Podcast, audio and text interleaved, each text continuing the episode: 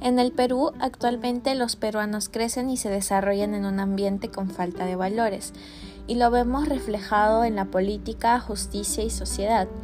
Nuestros grandes funcionarios y dirigentes caen en los malos caminos y acciones, y nosotros terminamos pagando las consecuencias.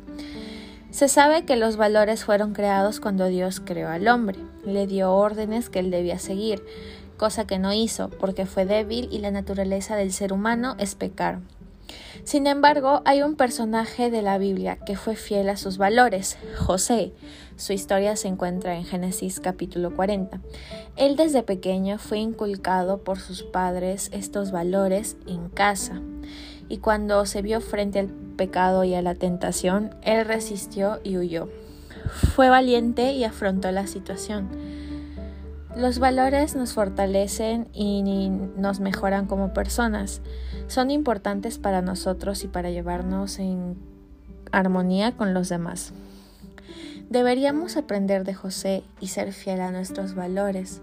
Es importante que desde pequeños a nosotros nos enseñen en casa y en todo lugar a respetar nuestros valores y ejercerlos. Claro que no es fácil, pero podemos lograrlo con ayuda de Jesús.